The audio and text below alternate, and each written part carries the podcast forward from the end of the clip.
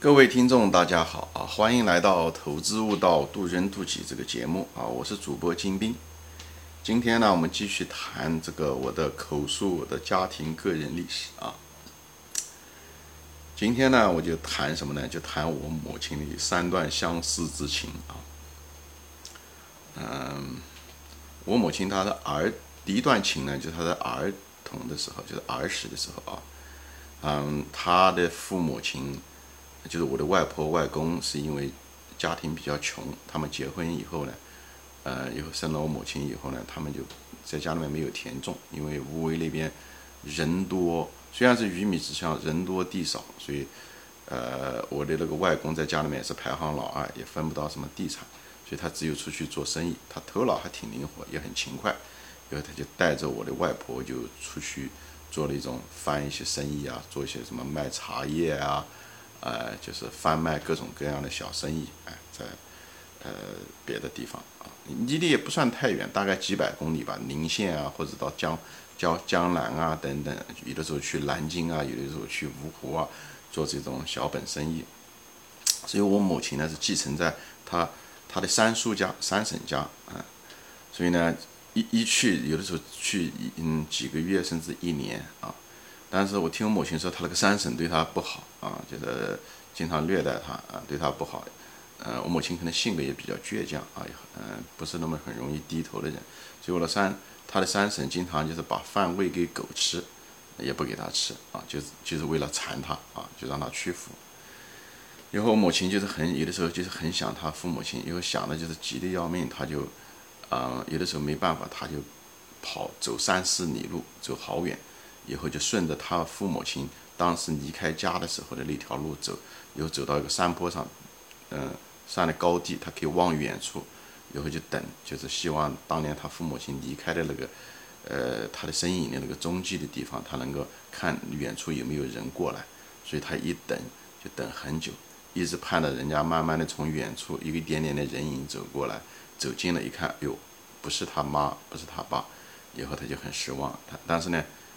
他有一个盼望，他就心里面就会好很多，所以就是一天，他很可能就是坐在了儿子肚子，就他也没有目的，因为也没有人跟他说，嗯，他父母亲要回来，但是好像他就有一种期许和盼望，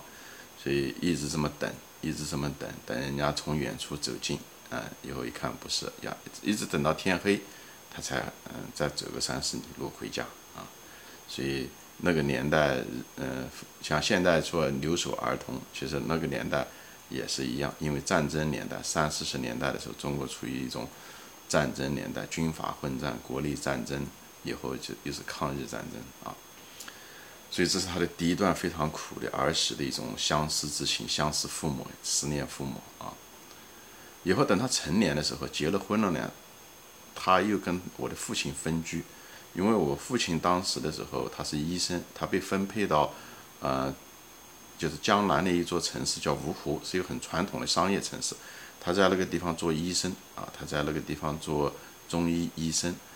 啊。而我母亲呢，她是去了临近的一个城市啊，呃，也讲临近也不算是太近，大概有个八九十里路吧。但当时就已经很远了，因为那时候交通工具非常不发达。就，我母亲是在那座城市叫马鞍山，我就是从小就在那座城市的郊区一个矿区长大的啊。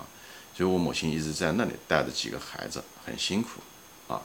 嗯，所以长期跟父，嗯，跟我的父亲分居，因为他好像是一九五八年，我母亲就去了马鞍山啊。到了什么时候呢？我六岁还是七岁的时候，我父亲才最后他们才。在居住在一起到一九七四年，这中间大概隔了十六年时间，所以很久。所以我母亲一直就想把我父亲，呃，能够家人在一起，父父母亲能在一起，一个对子女教育也好，也对夫妻啊各个方面啊，嗯，照顾。啊，但是那个体制，那个年代，不知道年轻人有没有那种印象？那时候所有的东西都是国有制啊，国有制的意思说国家分配你在哪里工作。以后你如果从这个城市去另外一个城市，那几乎是不可能，不像现在流动性那么大。首先，呃，你要有户口啊，户籍制度你得要改，从这个芜湖要改到马鞍山，以后要那个地方还要有接收单位，因为所有的都是国家拥有的嘛，无论是医院也好，公司也好，母亲在一家钢铁公司的一个矿山下面，还得要有对口的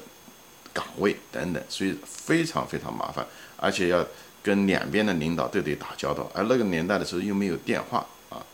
以后什么事情都得去人家。我记得那时候他每次到领导家就求人家，我们家也没有任何背景，每次晚饭一吃完饭，我母亲就急匆匆的就把我们几个孩子那时候很小，都三四岁，嗯嗯。把拖了我们几个孩子，一会就到人家家，就跟领导领导就说情啊，就诉苦啊，经常看到母亲经常哭，在那，哎，就是这样的。所以那个童年的记忆给我留下了很深的印象。就这个无数次、无数的晚上去那里求领导，因为领导也有很有同情心，但问题是那边他要跟另外一个省市、另外一个下面的单位，所以这中间绕了很多弯，中间很多很多环节，所以很多都超过他的权力范围之内。后来的孩子我们都很大了，都上学了。我我是老三啊，我上面姐姐比我大五岁，所以你可以想象，这个花了十六年时间，总算最后如愿以偿啊。但是这个十六年的分居，夫妻分居生活，这个呃异地啊，我觉得这对一个女人来讲，拖了几个孩子是异常的痛苦。所以她这一段相思之情，就是思念丈夫之情啊，这十六年真是。又画出了他人生最宝贵的时段。啊，第三段呢，就是什么时候呢？就他的老年。对了，就是在一九九三年的时候，我不是出国了吗？其实我们家弟兄姐妹四个，但那一年一九九三年出国的时候，我们家一下子三个人同时到了美国来了。我姐姐、我还有我弟弟啊，我们三个人同时都考了美国的学校，以后拿每个人都拿了奖学金出来了。所以基本上在那一年，我母亲突然之间失去了三个子女，同时去了美国，到了地球的另外一边，所以这个对她的冲击很大。因为那个年代基本上没有电话，家里面都没有电话啊，呃，别说国际长途电话了，一封信都要寄，就要寄很久，而且电话费打了也很贵。那时候我记得是我这边打过去是五美元一分钟。九三年的时候，五美元非常非常贵，在美国电话都会都很贵，而我母亲那边还没有电话，嗯，所以九三年，你看他现在还仍然还住在国内啊，这个是他的选择，他要求带到国内，他在美国住的不习惯，语言不方便，所以今年的二零二零零年了，所以二十七年都跟他的三个子四个子女中三个子女都没有办法，呃，正常的呃在一起，当然现在的。条件好了，现在都有微信啊，对不对？呃，这些东西好了很多了啊，呃，而且我每年也回国，以前说过，我每年基本上，呃，飞机也很方便啊，从纽约开过，嗯，坐过去，嗯，所以你就看到他这一辈子，他就跟我说，他讲，你看我这一辈子老年也思念子女，年轻的时候，小的时候思念父母，从三四岁一直到十五岁才跟父母在一起这十几年，以后跟丈夫分居，又分居了十六年。以后跟子女呢又离开又二十七年，所以她这一辈子一直在思念之中啊，思念父母，思念丈夫，思念自己的子女啊。所以她说，也许这就是命吧，因为她也是信佛，她想也许是老天，呃，她也许上一辈子带来的业力吧，啊，这老天就是历练她啊，就是这样子。所以怎么说呢？我是这么看啊，我觉得他的这一辈子这三段思念之情。也是反映着中国的三个时代，三个时代啊，一个就是当年的时候，上个世纪三十年代、四十年代的时候，中国的战乱，对不对？老百姓生活民不聊生，人很多人家里面穷，背井离乡，所以，嗯，离开父母，所以那时候留守吧，没有办法啊，他只能够带着家里面年轻夫妻出去谋生，所以，呃，那个年代可以说是。没有人限制他，他是自由的啊，但是呢，生活却非常非常不稳定，压力非常非常大，所以他第一段思念父母的这个相思的这个之情，就在那个年代，就是人民生活自由但不稳定，压力很大啊。第二段呢，是他相是他的丈夫，是因为体制啊，体制过于死板，这些户籍制度、用工制度把每个人都限制住了，人没有自由。但是呢，生活又很稳定，因为国家发固定的工资，生活上面没有问题啊。虽然穷，但是还能吃饱饭啊。所以生活稳定，就是它稳定但不自由，所以跟前面又不一样，前面是自由但不稳定啊，贫穷。所以这第三段呢，就是呢，就是个改革开放，他现思思念他的孩子，只是他的孩子自愿跑到美国来了而已啊，他也可以到美国来，但是他选择不在美国啊，呃，各种原因，我前面说了，因为文化和语言的问题。所以呢，改革开放啊，国际化，最后他的孩子们为了更追求更好的生活和理想嘛，跑到了美国来以后，娶妻生子，以后相隔半个地球。嗯，但我们现在感谢这个时代，说了我们有很多的微信啊，对不对？通信手段这么好，Internet 啊，对吧？非常方便，以后即使人想见，也就是一两天就到了啊。